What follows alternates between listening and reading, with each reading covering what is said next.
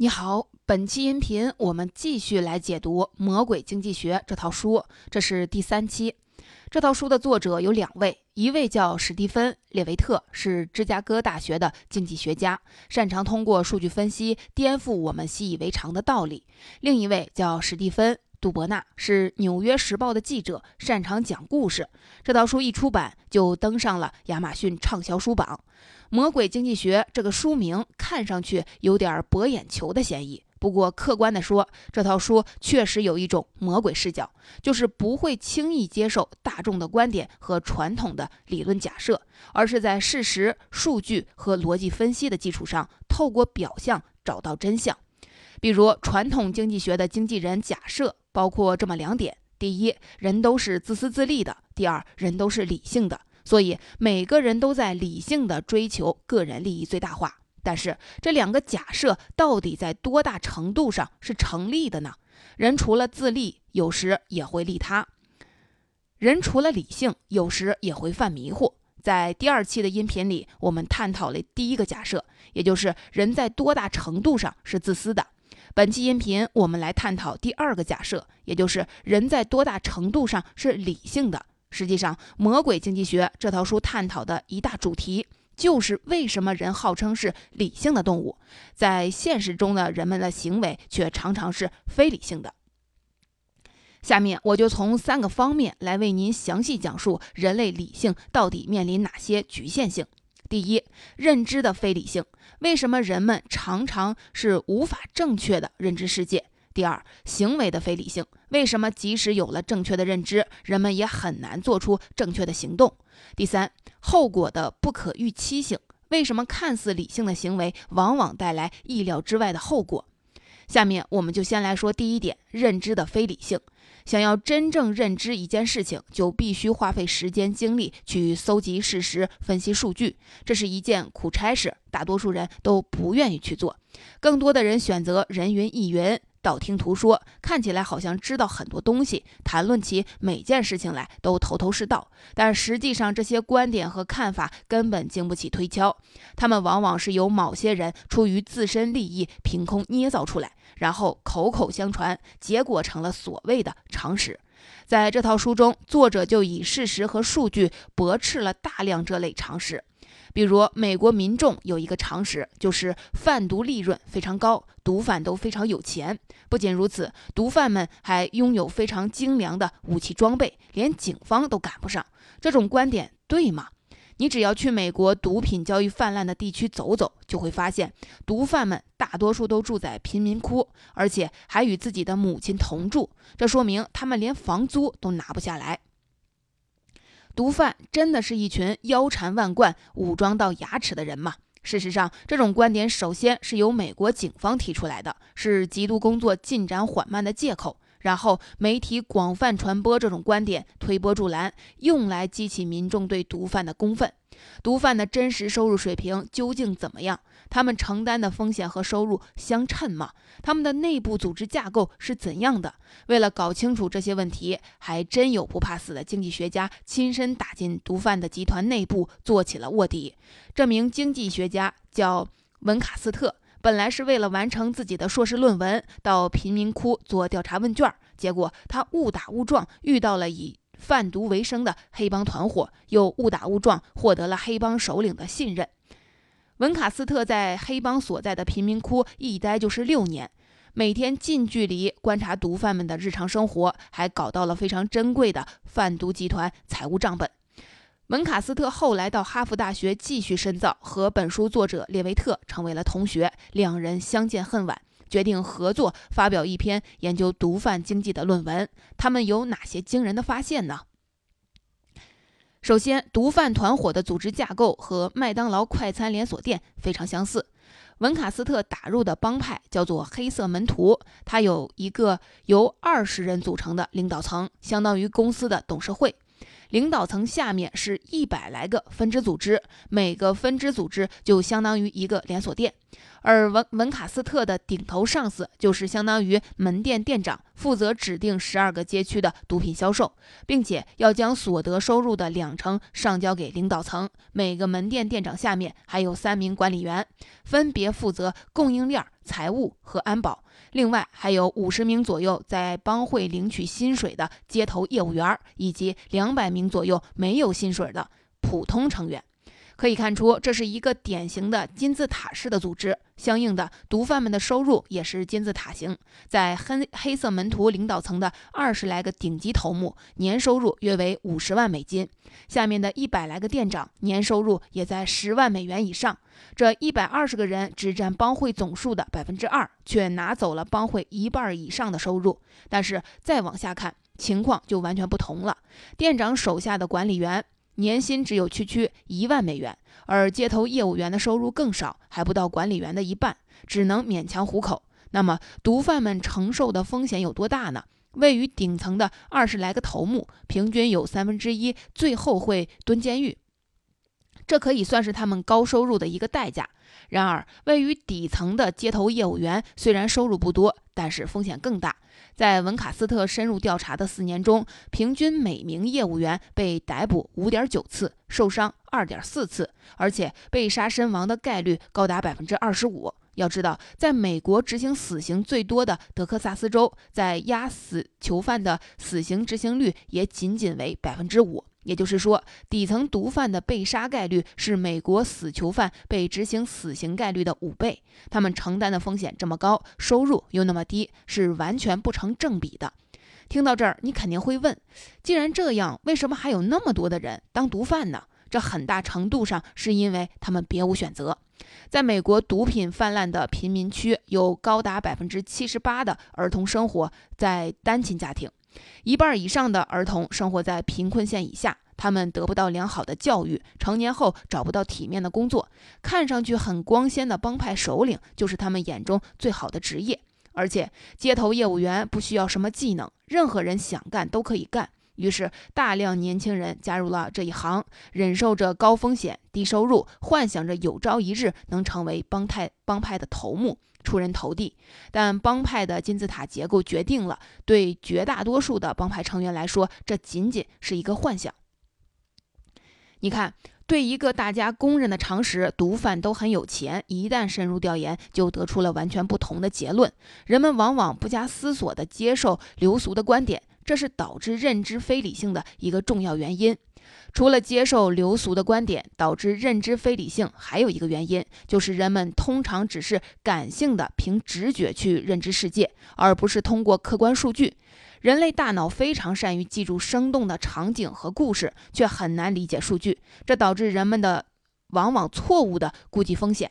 比如枪和游泳池，哪个对儿童来说更危险？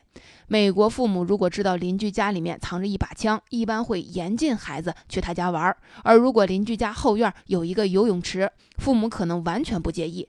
问题是，这种做法明智吗？统计数据显示，枪支对美国儿童的危险系数为百万分之一，也就是平均每年每一百万支枪会射杀一名儿童；而游泳池对美国儿童的危险系数为万分之一，也就是平均每年每一万个游泳池会溺死一名儿童。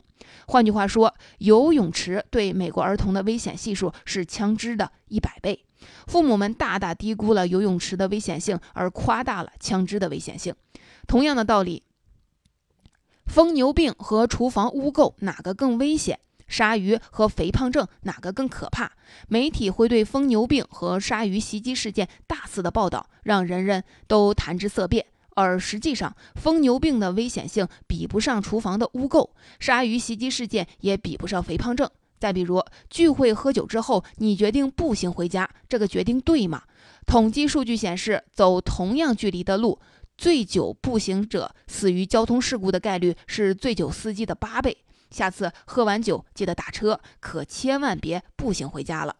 以上就是为您讲述的第一个重点：为什么人们往往无法正确的认知世界呢？主要有两个原因：人们要么是不加思索的接受流俗观点和所谓的常识，比如毒贩都很有钱这样的观点；要么是仅凭直觉和感性来理解事物，而不是通过客观的数据。这导致人们往往错误地估计风险，夸大极端事物的危险，而低估平常事物的危险。不但人们的认知是非理性，有时候人们即使知道了真相，也不会改变自己的行为，而坚持非理性的行为方式，这又是为什么呢？这就是接下来要讲述的第二个重点。来想象一下这样一个场景：你是一名足球队员，现在正站在世界杯的决赛场上，等着罚一个点球。如果罚中，你的球队就会夺冠，你就会成为万众瞩目的英雄，成败在此一举。你紧张地思考着该朝哪个方向射门，左边角、右边角，还是球门的正中间？统计数据显示，守门员有百分之五十七的概率扑向左边，有百分之四十一的概率扑向右边，而只有仅仅百分之二的概率站在中间不动。这表明朝球门正中踢才是最好的选择。进球率数据也会支持这一点。踢向球门正中的点球命中率比踢向两边的点球要高出百分之七。这些都是公开数据，你都知道。现在问题来了，这时候你会选择向球门正中踢吗？很可能不会。在真实的比赛中，只有百分之十七的点球是踢向球门正中的。这意味着大多数的球员明明知道踢向球门正中的命中率更高，却宁愿选择命中率更低的射门方向。太不可思议了！这到底是为什么呢？列维特认为，这是源于一种微妙的心理因素。尽管很多时候连球员自己都没有意识到，表面上看，球队的胜利就是你的胜利，你和球队的利益是完全一致的。但是，万一你没有射中呢？如果你踢向边角，即使被扑出，球迷通常也能够理解你已经尽力了。而如果你是直愣愣的踢向球门正中，一旦被扑出，球迷就会觉得你是一个傻子，你甚至不得不背井离乡，躲避愤怒的球迷。所以说，担心自己的安全，你才会选择命中率更低的射门方式。如果单从赢得比赛的角度看，这当然就是一种非理性的行为。这种错误不但足球运动员会犯，精明的商务人士甚至是公司高管也会犯。再来看这样一个例子。有一次，一家大型的跨国零售企业的几个高管找到列维特，说他们公司每年都会花几亿美金在报纸和电视上打广告，但他们不知道这些广告是否有效，请列维特帮忙分析。这个问题其实很常见，现代广告之父大卫。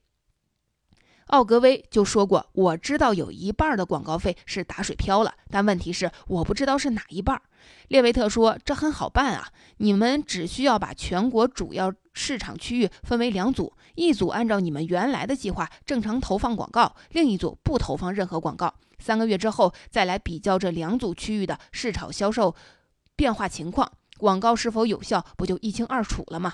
这个方案非常简单易行。然而，这些高管们听了却大惊失色。在全国一半的地区，三个月不投放任何广告，CEO 肯定会杀了我们的。高管们补充说，有一次在匹兹堡地区投放广告的任务被分配给了一个实习生，那个实习生不知道为什么竟然没去做，结果。匹兹堡地区整整一个夏天没有投放广告，他们这些高管都差点被炒了鱿鱼。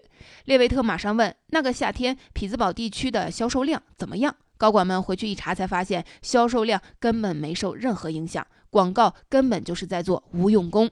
当然，一个地区的数据不能说明问题，想要真正搞清楚广告的有效性，还得按照列维特的方案做对比实验。但那家公司的高管们却因为害怕担责任，拒绝采纳这个方案，仍然年复一年的花费了几亿美金打广告。对他们来说，保住自己的饭碗比提高公司的整体效率更重要。以上就是为您讲述的第二个重点：为什么即使有了正确的认知，人们也很难做出正确的行动？从刚才的两个例子，也就是球员罚点球和高管投放广告，可以看出，人们不仅是因为这样做是正确的就去行动，而是受到各种诱因和动机的影响。从这些具体的动机去看，这样做是有道理的；但从他们想要达成的主要目标而言，显然又是非理性的。更麻烦的是，即使人们理性的认识到了问题，也愿意采取正确的行动，然而行动的结果却往往是不可控的，具有很大的意外性。这是怎么回事呢？这就是接下来要讲述的第三个重点——非预期后果法则。所谓非预期后果法则，就是指出于特定目的而采取的行动，往往会带来意料之外的后果。有学者认为，非预期后果法则是主宰现代社会最强有力的法则之一。由于现代社会的高度复杂性，人们看似理性的行动，往往带来一系列完全没有预料到的后果。这些后果可以分为两种：一种是问题不但没解决，反而更加严重了。另一种是一个偶然的事件，在多年后，在看似完全不相干的领域中显现出了后果。先来说第一种意外后果，就是适得其反、事与愿违。这种情况也被叫做“眼镜蛇效应”。它源于这样一个案例：在英国殖民印度时期，印度眼镜蛇泛滥。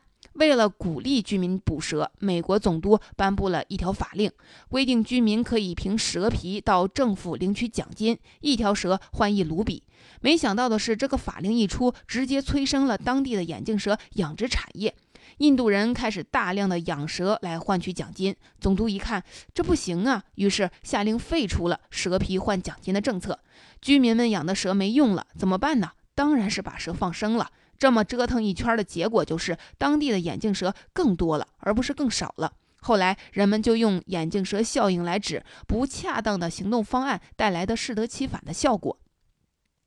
现实中具有眼镜蛇效应的例子到处都是，比如美国残疾人法的出台，本来是想保护残疾工人的权益。但法案颁布之后，雇主担心没办法约束或者解雇不合格的残疾工人，干脆不雇佣残疾人了。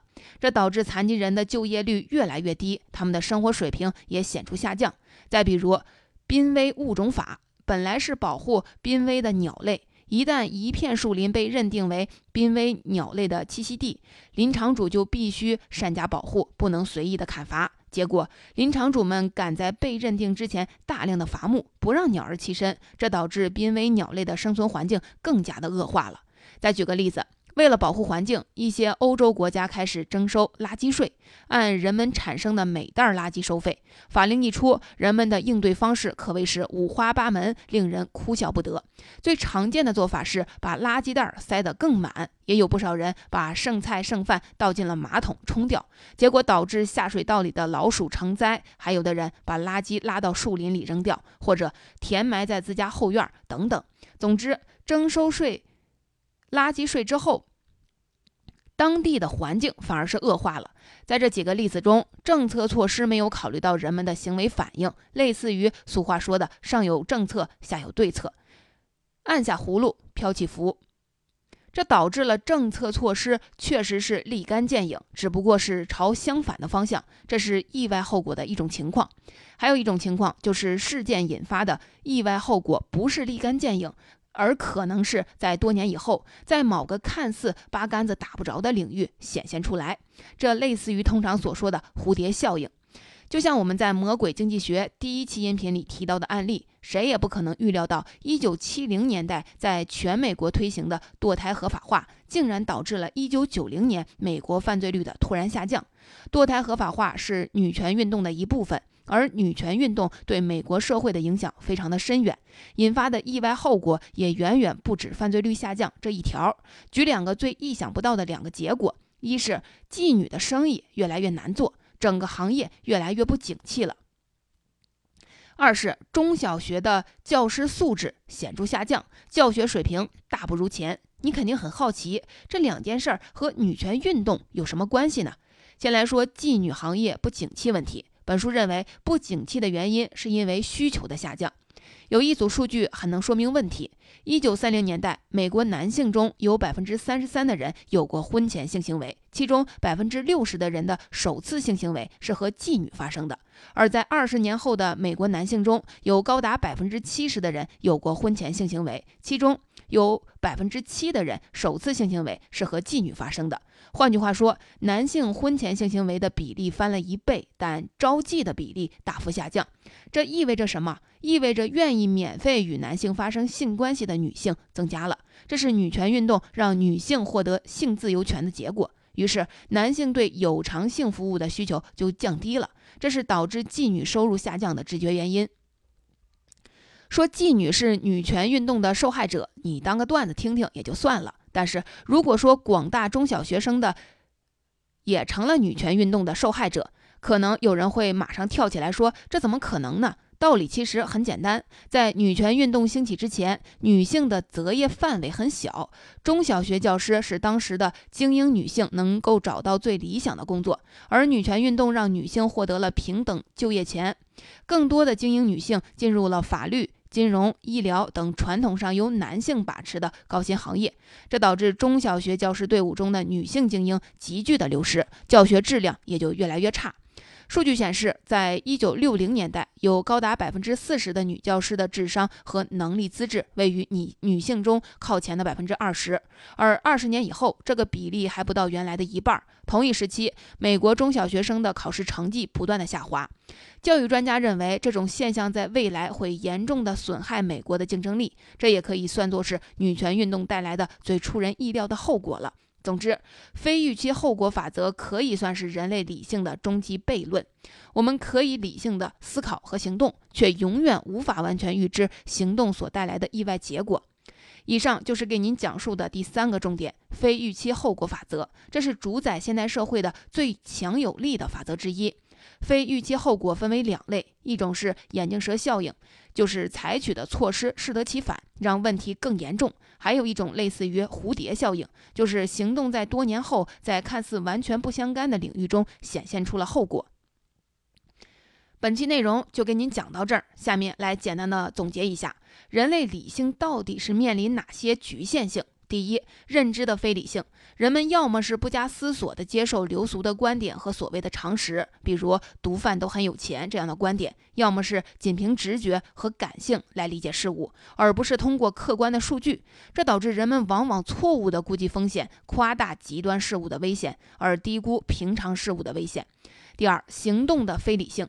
从球员罚点球和高管投广告这两个例子可以看出，人们不仅仅因为这样做是正确的就去行动，而是受到各种诱因和动机的影响。从这些具体的动机去看，这样做是有道理的；但从他们想要达成的主要目标而言，显然又是非理性的。第三，后果的不可预期性。非预期后果法则是主宰现代社会最强有力的法则之一。